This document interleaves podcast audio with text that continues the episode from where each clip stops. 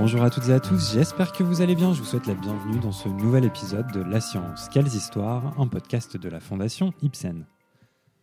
Aujourd'hui, nous continuons notre cycle sur les cellules ELA en nous intéressant à la suite de l'histoire de la famille Lax.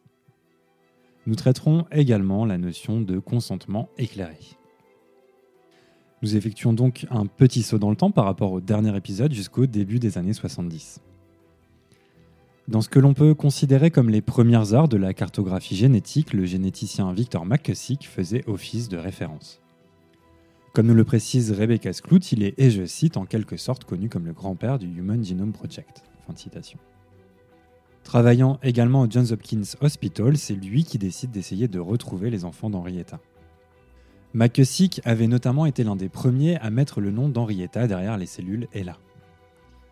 En effet, les cellules HeLa s'étaient tellement répandues de manière désordonnée à travers le monde qu'une grande majorité de chercheurs ne savaient pas quel homme ou femme se cachait derrière elles. L'idée de McCusick était que s'il pouvait prélever du sang des descendants d'Henrietta, il pourrait isoler certains marqueurs génétiques qui lui permettraient de déterminer quelles cellules étaient HeLa et lesquelles ne l'étaient pas. La famille Lax, elle, continuait de se rendre au Johns Hopkins pour se faire soigner, et McCusick avait donc facilement accès aux dossiers médicaux et aux coordonnées des enfants d'Henrietta. En 1973, il demande donc à Susan Sue, sa collaboratrice qui était en postdoc, d'appeler David Lax. Sue était bien intentionnée et était en fait ravie de lui parler. Pour elle, les cellules ELA étaient incroyables et elle pensait qu'Henrietta était célèbre. Seul problème, Sue était chinoise et s'était récemment installée aux États-Unis. Elle avait donc un fort accent chinois et David Lax était en plus originaire de Virginie du Sud. Les enfants Lax surnommaient par exemple son accent le marmonnement de la campagne. Le genre d'accent, très difficile à comprendre, surtout pour un étranger. Et donc, malgré les bonnes intentions de Susan Sue, cet appel téléphonique fut une catastrophe. Selon Rebecca Skloot, qui a passé de nombreuses années auprès de la famille, la communication entre les deux fut désastreuse. David Lax avait quitté l'école très tôt et ne savait pas ce qu'était une cellule. Et toujours selon Rebecca Skloot, le seul type de cellule dont il avait déjà entendu parler se trouvait dans des prisons. Ce que David Lax comprend, en revanche, c'est que des scientifiques, entre guillemets, détiennent sa femme, qu'elle est vivante dans un laboratoire et que ces scientifiques l'étudient depuis plus de 20 ans. Il comprend également que l'on souhaite tester ses enfants pour voir s'ils ont le cancer qu'a eu sa femme. Le problème, c'est que ce n'est pas du tout le message qu'a voulu faire passer Susan Sue. Sue a en effet tenté de lui expliquer que l'équipe voulait examiner les marqueurs HLA de ses enfants afin de les comparer aux cellules HLA. Mais qu'est-ce que sont les marqueurs HLA Eh bien, HLA est l'abréviation du terme anglais Human Leukocyte Antigens. Il s'agit en fait de protéines situées sur toutes les cellules de l'organisme et qui aident le système immunitaire à différencier nos propres cellules des éléments étrangers comme les bactéries ou les parasites. Vous le saviez vous? Eh bien, David Lax ne le savait pas non plus. Quoi qu'il en soit, des scientifiques de Johns Hopkins commencent alors à rendre régulièrement visite au Lax pour leur prélever des échantillons. Pour les enfants d'Henrietta qui était devenu grand, et en particulier pour sa fille Debra, le contexte était terrifiant. Debra, au début des années 70, approchait de son 30e anniversaire. Elle vivait dans la peur d'avoir 30 ans parce qu'elle savait que sa mère était morte à cet âge d'une maladie terrible. Donc pour elle, les scientifiques venant frapper à sa porte semblaient confirmer ses pires craintes. Les scientifiques allaient et venaient chez les lacs et prélevaient donc des échantillons sans que la famille ne comprenne réellement ce qu'il se passe. Et Debra était à la fois terrifiée à l'idée de découvrir qu'elle avait un cancer mais elle était aussi très excitée parce qu'elle pensait que peut-être ces scientifiques pouvaient lui parler de sa mère. Elle était en effet à peine âgée de deux ans à la mort d'Henrietta. Mais aucun scientifique ne répondait vraiment à ces questions. Et pourtant, Debra n'en était pas avare et les questions posées, qui nous sont rapportées par Rebecca Skloot, montraient clairement à quel point la famille Lax n'était ni accompagnée ni informée. Debra voulait notamment que les scientifiques regardent les entre morceaux de sa mère et lui disent quelle était sa couleur préférée, si elle aimait danser ou si elle l'avait allaité. Et elle se posait également beaucoup de questions sur ce qu'il restait de sa mère, plus précisément si Henrietta pouvait ressentir de la douleur à cause des expérimentations. Certains scientifiques essayèrent d'expliquer certaines des recherches liées aux cellules d'Henrietta Lacks, mais la communication était difficile et l'effort de vulgarisation de la recherche était au mieux maladroit, au pire pétrie de mauvaises intentions. Et Debra continuait de poser des questions telles que si vous envoyez des morceaux de ma mère jusqu'à la Lune et leur injectez ces produits chimiques, est-ce que cela lui fait du mal dans l'au-delà? Peut-elle vraiment reposer en paix? Debra comprend que les cellules de sa mère ont été utilisées dans la recherche sur la polio et en quelque sorte imaginer que l'esprit de sa mère ressentait toute la douleur physique de la maladie dans l'au-delà. Et les scientifiques, eux, ne savaient tout simplement pas comment lui répondre. Pour preuve, l'un d'eux lui a même donné un manuel de génétique de l'école de médecine et lui a dit de le lire pour trouver des réponses, ce qui ne fut, bien évidemment, pas le cas. Dans les années 70, les moyens de communication étaient beaucoup moins performants qu'aujourd'hui, mais les bruits circulaient tout de même très vite. Et donc, rapidement, d'autres scientifiques ont commencé à entendre que certains de leurs collègues avaient retrouvé et avaient eu accès aux enfants de Ella. Et donc, bientôt, d'autres personnes venaient frapper chez les Lax. Et très vite, également, leurs cellules ont commencé à être envoyées aux scientifiques du monde entier, tout comme les cellules ELA. Mais au bout d'un certain temps, les enfants lax ont compris de manière plus ou moins précise ce qu'il se passait réellement.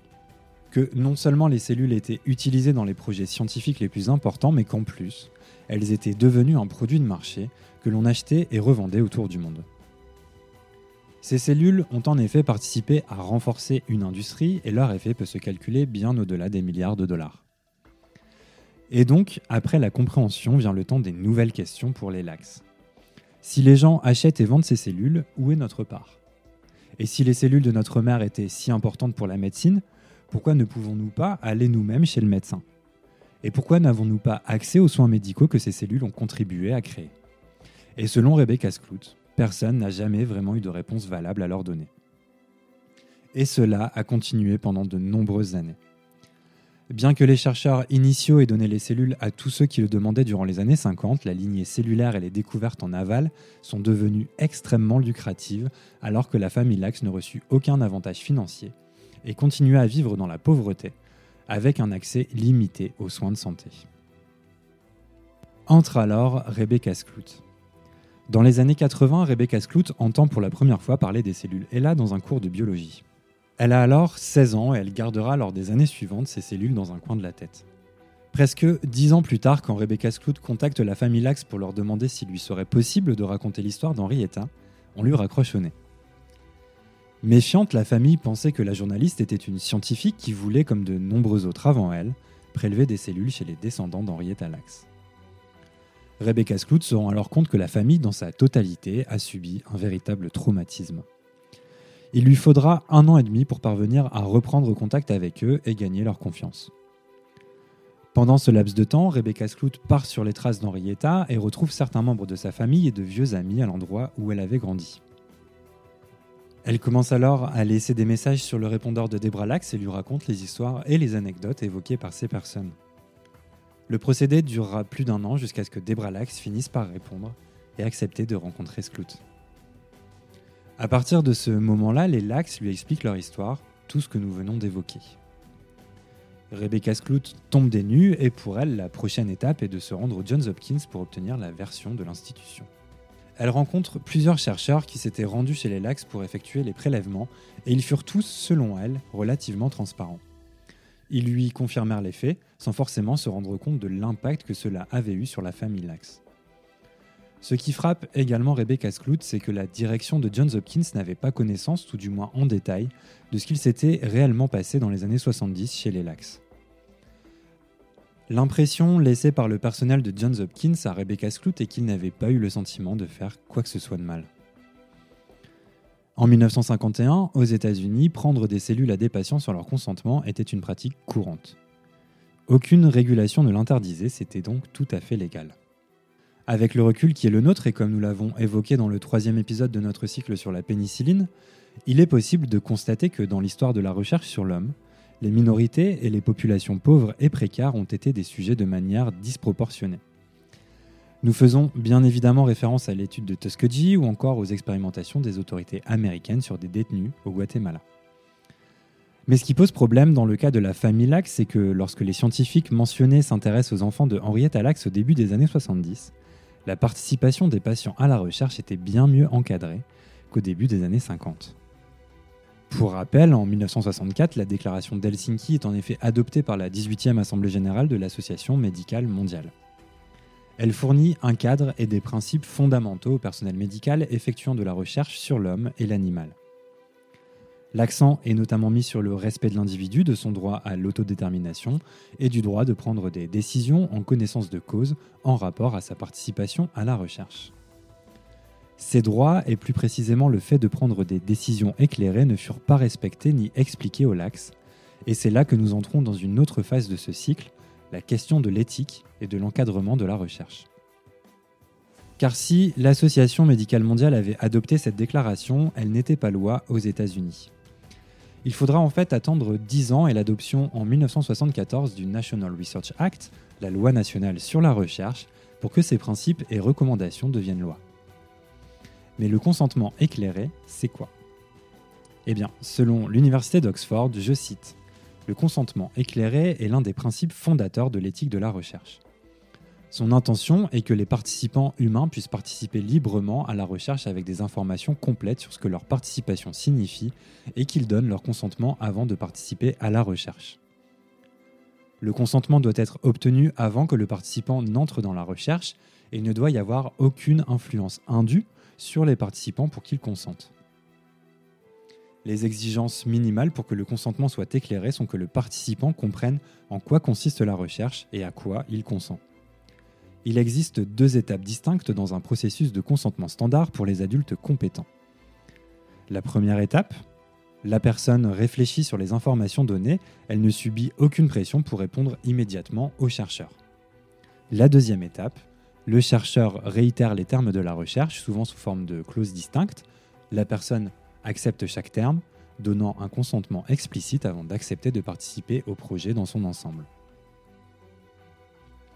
Pour conclure ce deuxième épisode, nous pouvons donc noter que la participation à la recherche et le consentement éclairé s'est donc fait aux États-Unis à partir de 1974. Mais nous le verrons dans le prochain épisode, de nombreux vides juridiques subsistent. Il faut également prendre en compte le non-respect de la loi et des principes fondamentaux établis à Helsinki après 1974 par certains membres du personnel médical dont les lacs furent victimes pendant de nombreuses années. Merci à toutes et à tous d'avoir écouté ce podcast de La Science, quelles histoires. Cet épisode, comme tous les autres de notre chaîne, a été écrit sans parti pris ni préjugé. Nous faisons en effet tous les efforts possibles pour vous apporter des textes clairs, précis et basés sur des sources fiables. N'hésitez pas à nous envoyer vos questions, évaluations et petites étoiles sur les différentes plateformes de podcast ainsi que sur notre site internet fondation-ipsen.org ou notre page Facebook Fondation Ipsen. Merci à tous de votre soutien et je vous donne rendez-vous très bientôt pour continuer cette histoire.